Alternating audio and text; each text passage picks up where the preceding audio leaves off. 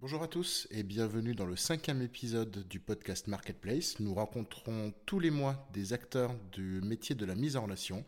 Je suis Sébastien Séblin et je rencontre aujourd'hui Geoffrey Vidal, un des fondateurs de la société Demouze.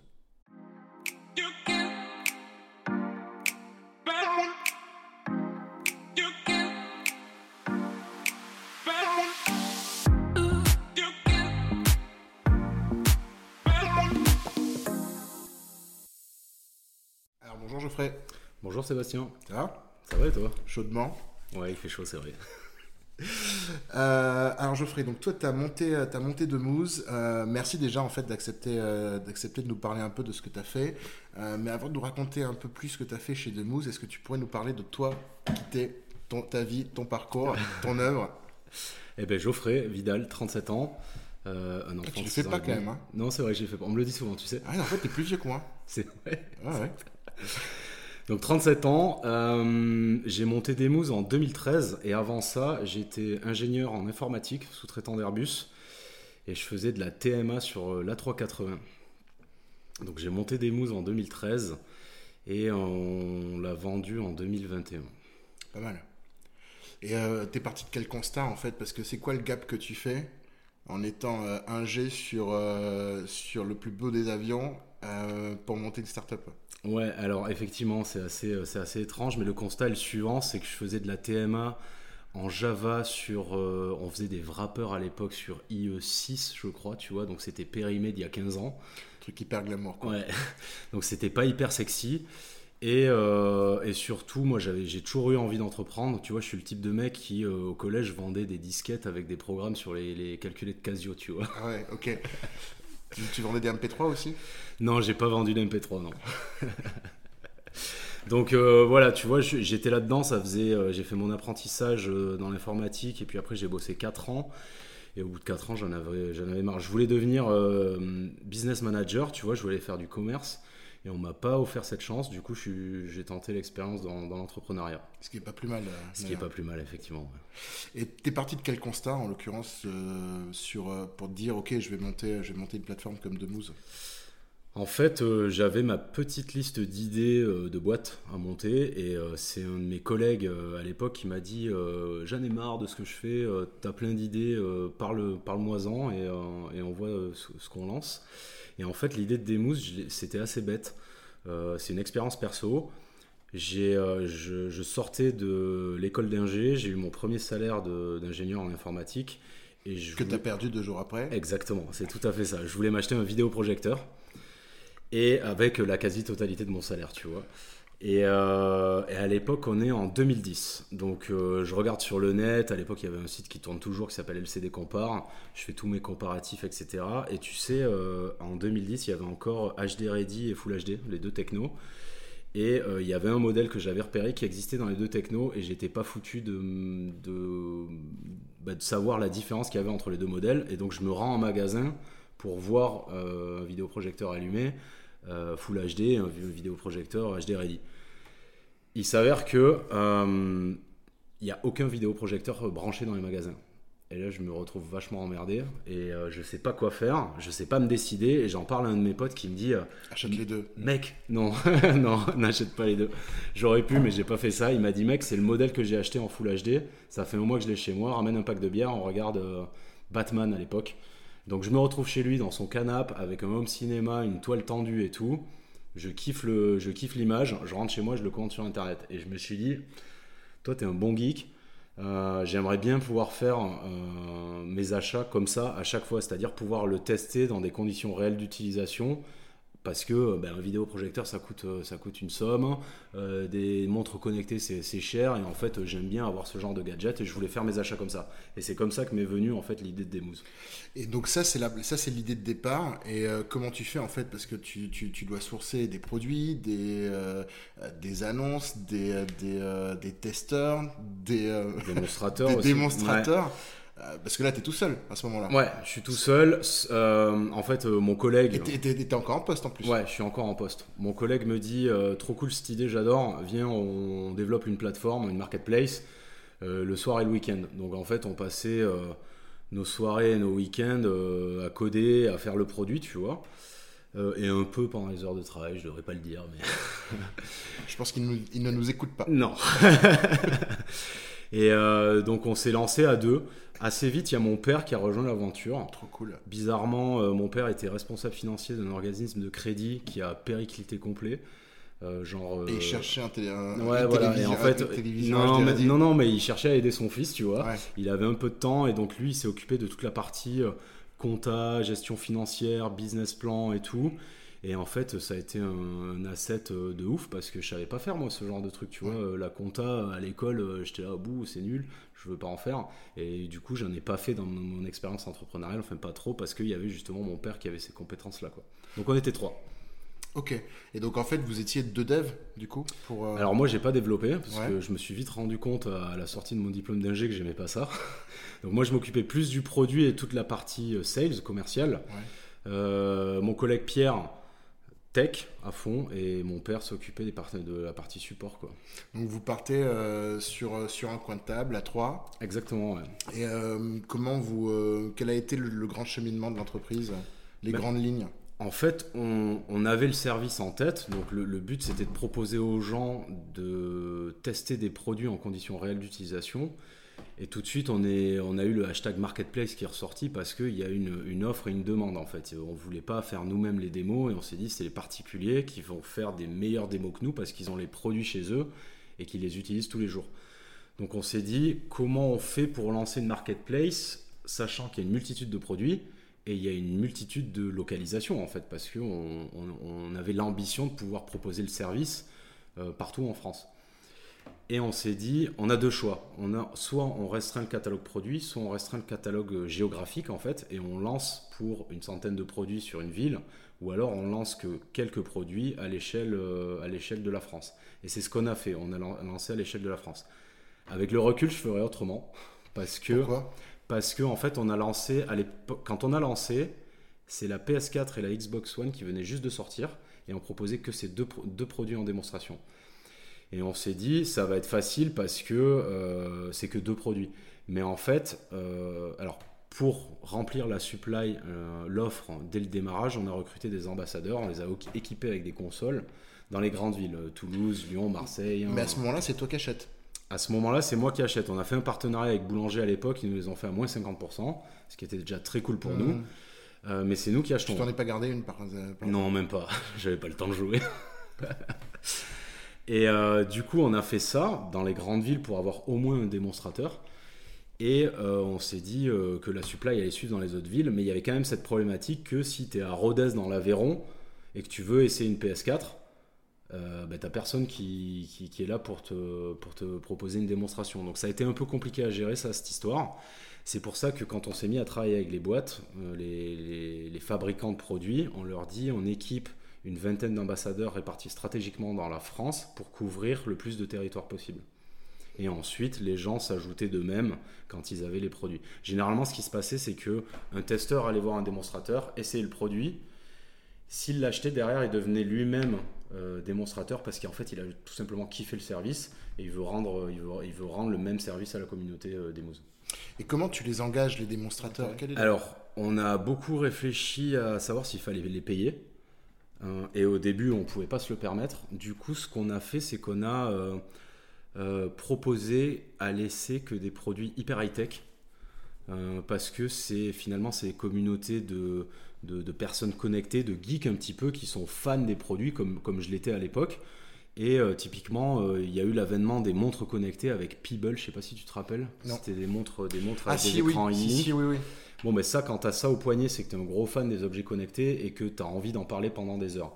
Et donc, nous, on ajoutait des produits, euh, des produits qui étaient euh, très techniques et très connectés parce qu'on savait que les utilisateurs de ces produits-là, bah, c'était des, gros, des gros geekos euh, et qu'ils en parleraient pendant des heures sans aucune difficulté et surtout sans besoin de les rémunérer. Parce qu'en fait, c'est juste des passionnés. Donc, on a adressé des communautés de passionnés au début parce qu'on n'était pas en capacité de rémunérer le, démonstrateur euh, lambda. Quoi. C'est, hyper intéressant. En fait, je, suppose qu'au départ, vous, euh, vous aviez peu de moyens euh, en termes de market. et comment vous avez adressé ces communautés, justement Quels sont les médias ou en tout cas les moyens que vous avez utilisés? Ouais, alors à l'époque, il y avait un truc qui était absolument génial et qui, s'appelait, alors, qui a été remplacé par Reddit depuis, mais c'était Google. Ah ouais. On allait sur les groupes Google de chaque objet connecté. Et puis on, on, on allait à la pêche comme ça, quoi les gens qui avaient ces produits. Comment tu.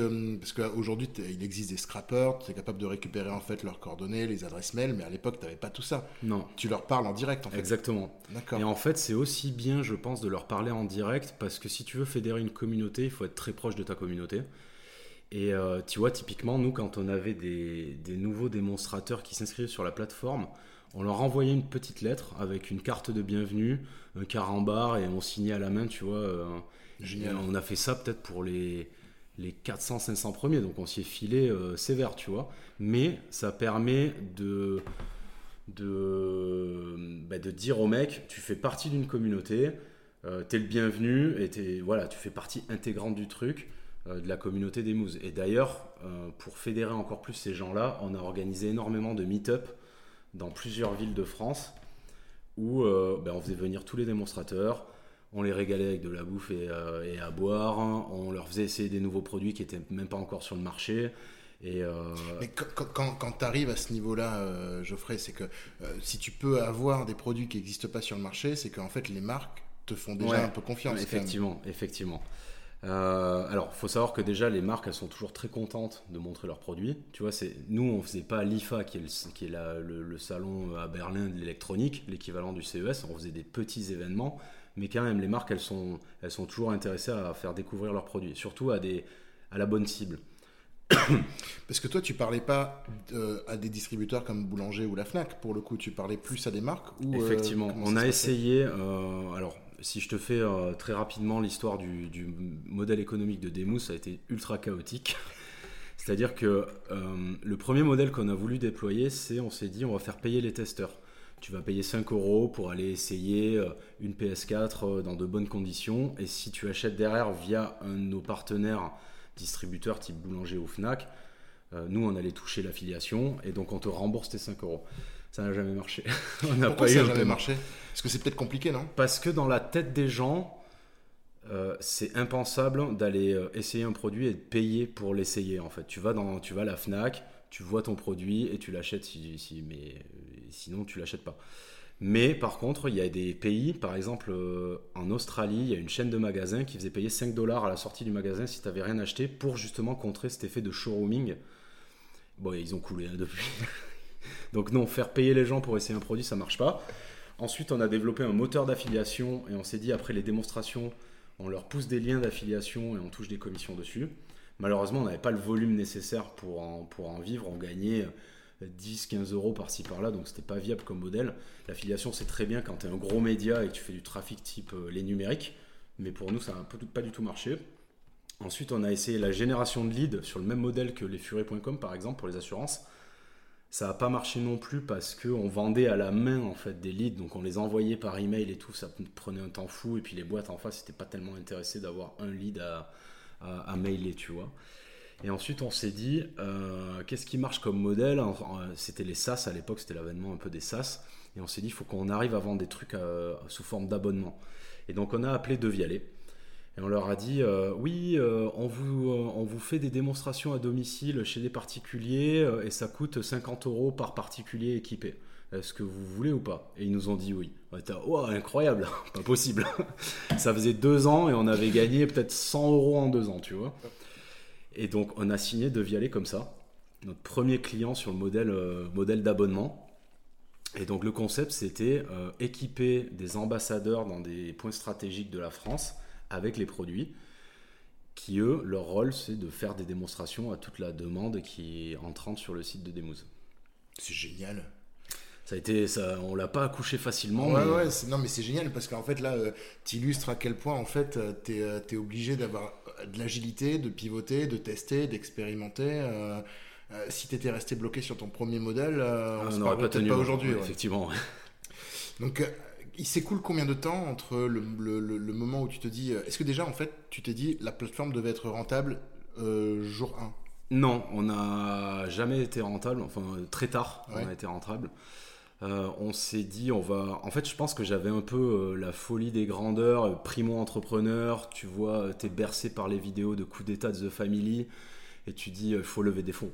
Mm. On va lever des fonds, c'est l'étape, euh, l'étape euh, obligatoire. Et c'est là où euh, mon père a été très utile. Sur la première phase, on a levé des fonds en non dilutif. C'est-à-dire qu'on a fait euh, réseau, entreprendre, pas de- même pas de- ouais, si on en a fait un tout petit peu, mais réseau entreprendre, euh, avance remboursable BPI, la bourse French Tech, etc. Ben, en fait, on a récupéré 150 000 euros Ouais. euh, sans se diluer et sans véritablement lever des fonds auprès de- auprès d'investisseurs privés, ce qui est venu un peu plus tard. Mais effectivement, le modèle, c'était pas de se dire on est rentable day one, mais euh, on fait de la croissance, on construit la communauté et, euh, et on, atteint, on essaie d'a- d'atteindre un point d'inflexion stratégique qui nous permettra d'enclencher un, un vrai modèle économique. un- Tu parles de, tu parles de création de communauté et souvent en fait ça revient dans, euh, ça revient dans ton, euh, dans, dans ton langage. C'est que quelle est la place de ta marque dans, euh, dans tout ce process quoi? Elle est assez en retrait finalement, euh, parce que la communauté c'est Demouze et c'est pas la communauté de la marque. Et, euh, et nous, on est en contact permanent avec nos démonstrateurs. Et à l'époque, on, on créait des groupes Facebook où on les ajoutait tous dessus et on les animait comme ça pour le compte d'une marque. Et aujourd'hui, c'est encore le cas. Euh, Il y a des groupes Facebook où il y a des challenges qui sont posés, des félicitations, parce qu'une communauté, tu la- tu l'animes, il faut beaucoup de données, tu vois, pour, pour que les gens soient, soient dans le temps, ils tiennent dans le temps. Donc euh, il y a des récompenses, il y a des challenges, etc. Et puis tout- les démonstrateurs se connaissent entre eux maintenant à force, tu vois, soit ils se sont rencontrés dans un meet-up, soit ils discutent entre eux dans le groupe Facebook. En fait, on leur donne des outils pour que la communauté s'auto-anime finalement. Et on a même fait des meet-up euh, où on n'était même plus là. C'était des démonstrateurs qui géraient les meet-up. euh, Génial. Ouais, ouais, soit ils avaient une petite salle, soit ils faisaient ça chez eux avec une vingtaine de personnes. On payait euh, tout ce qui était euh, bouffe et, et bière, tu vois, mais ils géraient, on, on leur donnait du swag, des trucs, des goodies, des mousses, et ils se, dé- se débrouillaient tout quoi. Dans ce que tu dis, j'ai l'impression que la part de la technique, c'est-à-dire la plateforme technique en elle-même, elle est relativement secondaire par rapport au, euh, à tout ce que vous faisiez autour. Exactement, ouais, c'est c'est vraiment euh, le, le but, c'est la communauté, et la plateforme technique, c'est juste un outil pour fédérer la communauté. Je vais la reprendre celle-là. Elle est trop cool. Attends, j'ai euh, j'ai quand même une question. C'est là, tu, tu, euh, tu, tu disais juste avant que De Vialet te, te donne des fantômes. On parle quand même de 2000, 3000 balles pièce. Euh, si tu en déploies 100 sur, euh, sur, sur la France, qu'est-ce qui se passe avec ces produits à la fin? Alors, effectivement, le, la- notre premier client, ça a été De Vialet. Euh, on a déployé euh, 10 démonstrateurs, donc 10 fantômes, 10 fois 2000 euros, tu vois. Donc, c'est- c'est un, c'est un budget qui est à la charge de la marque. Euh, et donc, on a équipé les ambassadeurs, les démonstrateurs avec ça. Et euh, on leur a dit le produit est à vous, mais faites des démos. Euh, sauf que la carotte, euh, bah, en fait, c'est nous qui avons pris la carotte quand même. Parce Ah que ouais, c'est vous qui l'avez payé quoi. mais au bout de 2-3 mois, euh, non, on n'a pas payé les produits, mais au bout de 2-3 mois, euh, tu es avec ton fantôme chez toi, tu vois, et puis tu plus trop obligé de faire des démonstrations. Et ça, ça a été un problème sur nos premiers clients parce que on n'avait pas le un levier suffisant sur les démonstrateurs pour qu'ils restent actifs 6 mois. Donc ce qu'on a fait, c'est qu'on a un peu, euh, on a un peu tweaké le modèle et on a dit aux démonstrateurs et à la marque, on équipe les démonstrateurs avec votre produit. Euh, typiquement, aujourd'hui, il y a une opération sur euh, Bose, sur une barre de son qui coûte 1000 euros. Et la barre de son, elle appartient au démonstrateur à la fin de l'opération, à la fin des 6 mois. Et pour qu'il ait cette barre de son totalement gratuite, il faut qu'il remplisse un certain nombre de challenges. Donc, tu as un nombre de démonstrations. gamifié le truc quoi. Exactement. Tu as un nombre de démonstrations à faire par mois, tu as des posts sur les réseaux sociaux, tu as des avis à laisser à droite à gauche. Potentiellement, sur certaines opérations, maintenant, il y a des ventes à réaliser. Et si tu fais ça tout bien, ben, l'enceinte, à la fin, elle est à toi. Si tu fais ça pas bien, tu gagnes des pourcentages tous les mois de réduction et à la fin, tu as un reste à payer. Donc, par exemple, il faut payer euh, ben, 25% de la barre de son, il te reste 250 euros à payer sur les 1000 euros. Et quel était le taux par exemple de conversion sur euh, combien de combien de démonstrateurs remplissaient le challenge? On est à un taux de succès entre. euh, alors à l'époque, c'était euh, sur la, sur la fin, c'était euh, entre 95 et 97% de- d'amb- d'ambassadeurs qui faisaient C'est le un taf. de ouf. euh, Trop bien. Ouais, parce qu'on était, euh, on était assez bon sur la manière de les recruter. Donc on mettait en ligne un formulaire pour, euh, avec tout un tas de questions très spécifiques pour le produit en question. Ah parce qu'en fait tu pouvais décider de ne pas de ne pas les prendre. Bien sûr, D'accord. Bien sûr. En fait, il y avait un, un nombre minimal que nous, on choisissait avec la marque, une vingtaine maintenant, généralement. Et ensuite, il y avait tous les démonstrateurs qui, eux, avaient déjà le produit et qui faisaient ça euh, un petit peu par passion ou alors parce qu'on avait gamifié la, la, plateforme aussi, on leur faisait gagner des points en fonction des démonstrations qu'ils faisaient. Excellent. Alors là où la boîte a pris un, virage en termes de métriques, donc nous ce qu'on mesurait c'était le, nombre de démonstrations qu'on avait par mois, et ensuite par semaine et ensuite par jour. Et en fait on a eu, euh, on avait une petite problématique, c'était qu'on n'arrivait pas à trouver suffisamment de testeurs, donc des gens qui veulent essayer le produit.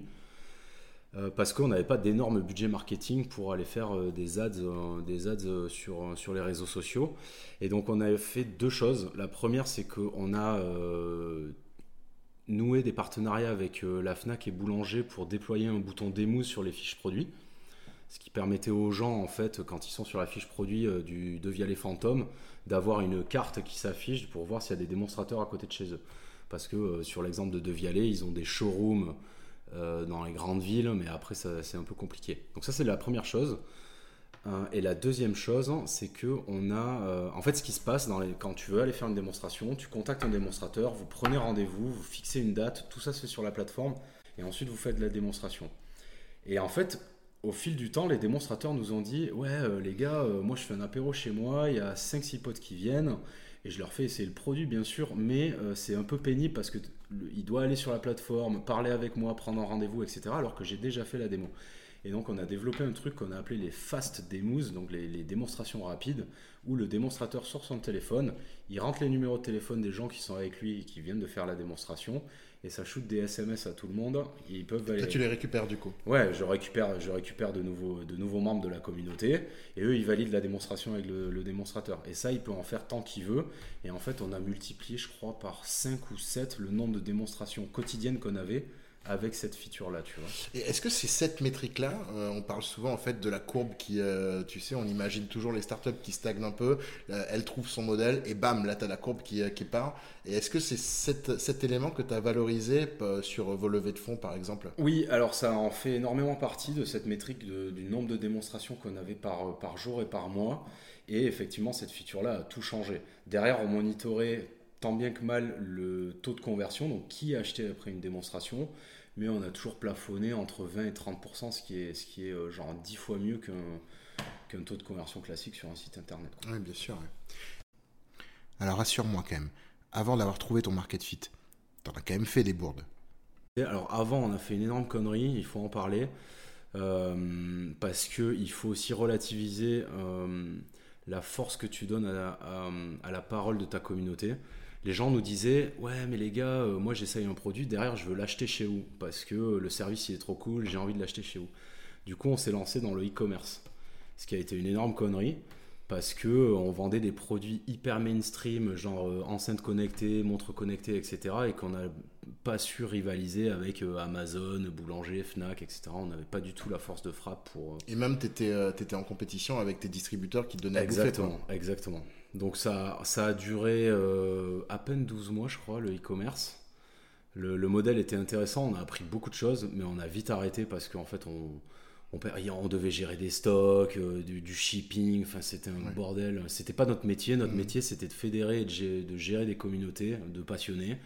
Et on s'est vite recentré, et après, on a, on a repris nos KPI en main, et en discutant avec des, des entreprises qui font du field marketing, on a euh, embrayé, euh, on a embrayé sur une vente avec l'une d'entre elles. Et c'est là où c'est hyper intéressant parce que c'est là où tu te dis, euh, as écouté, on, dit souvent écoutez vos clients, sortez le produit, écoutez vos clients, mais là en écoutant vos clients, en fait, vous avez un peu aussi dénaturé la, vision que vous aviez, quoi. C'est vrai. Alors, il faut les écouter, ça c'est hyper important, surtout au début quand on essaye de fédérer une supply et une demande. Euh, il faut répondre à leurs demandes, mais à un moment, je pense qu'il faut aussi avoir une vision un peu business et de savoir où est-ce qu'on veut partir avec sa boîte ou sa marketplace et essayer d'y être. Il y a aussi de l'intuition, il faut être fidèle à ça. Je crois que Google, euh, les décisions business et stratégiques qu'ils prennent, euh, ils écoutent le client à hauteur de 20%. Le reste, c'est eux, qui, eux qui gèrent. Hein. D'accord, ah ça je savais pas. Il me semble que c'est ça le chiffre. Ok. Alors j'ai une question quand même, parce qu'on on, a beaucoup parlé de Mousse, on a parlé de toi. Euh, euh, parlons de ceux qui nous écoutent, parlons à ceux qui nous écoutent. Euh, on a des auditeurs aujourd'hui qui, qui, veulent monter des, des, des, plateformes de mise en relation, des marketplaces. Tu leur donnerais quoi comme conseil? Alors, je leur donnerai deux conseils. Le premier, et c'est certainement le plus important, il faut chérir sa supply. Il faut écouter les gens qui proposent le service sur votre marketplace. Il faut être proche d'eux. Typiquement, euh, sur les trois premières années, je crois que dans les mails qu'on a envoyés, il y avait mon numéro de téléphone perso dessus et les gens m'appelaient pour me poser des questions. Et donc, il faut absolument avoir cette proximité avec, avec la supply parce que c'est eux qui vont lancer votre business, votre business demain. Donc, ça, c'est le premier conseil. Et le deuxième, quand vous faites un business plan, si jamais vous en faites un, euh, deux trucs. Le premier, c'est le prévisionnel du chiffre d'affaires est toujours faux. Et la rentabilité Et la rentabilité, du coup. Par contre, le prévisionnel des charges est toujours juste. Donc, prévoyez, prévoyez une marge d'erreur sur, sur le chiffre d'affaires. Merci en tout cas, Geoffrey. C'était Avec plaisir, ouais, c'était très cool. Alors, ce podcast est désormais terminé. Je vous remercie de l'avoir écouté. Euh, s'il vous a plu, n'hésitez pas à le liker et à le partager. S'il ne vous a pas plu, n'hésitez pas à nous dire ce qu'on pourrait améliorer. Euh, dans tous les cas, vous pouvez nous retrouver sur le site bind.fr euh, si vous avez une idée de marketplace ou sur nos réseaux sociaux. À très bientôt pour un prochain épisode de Marketplace.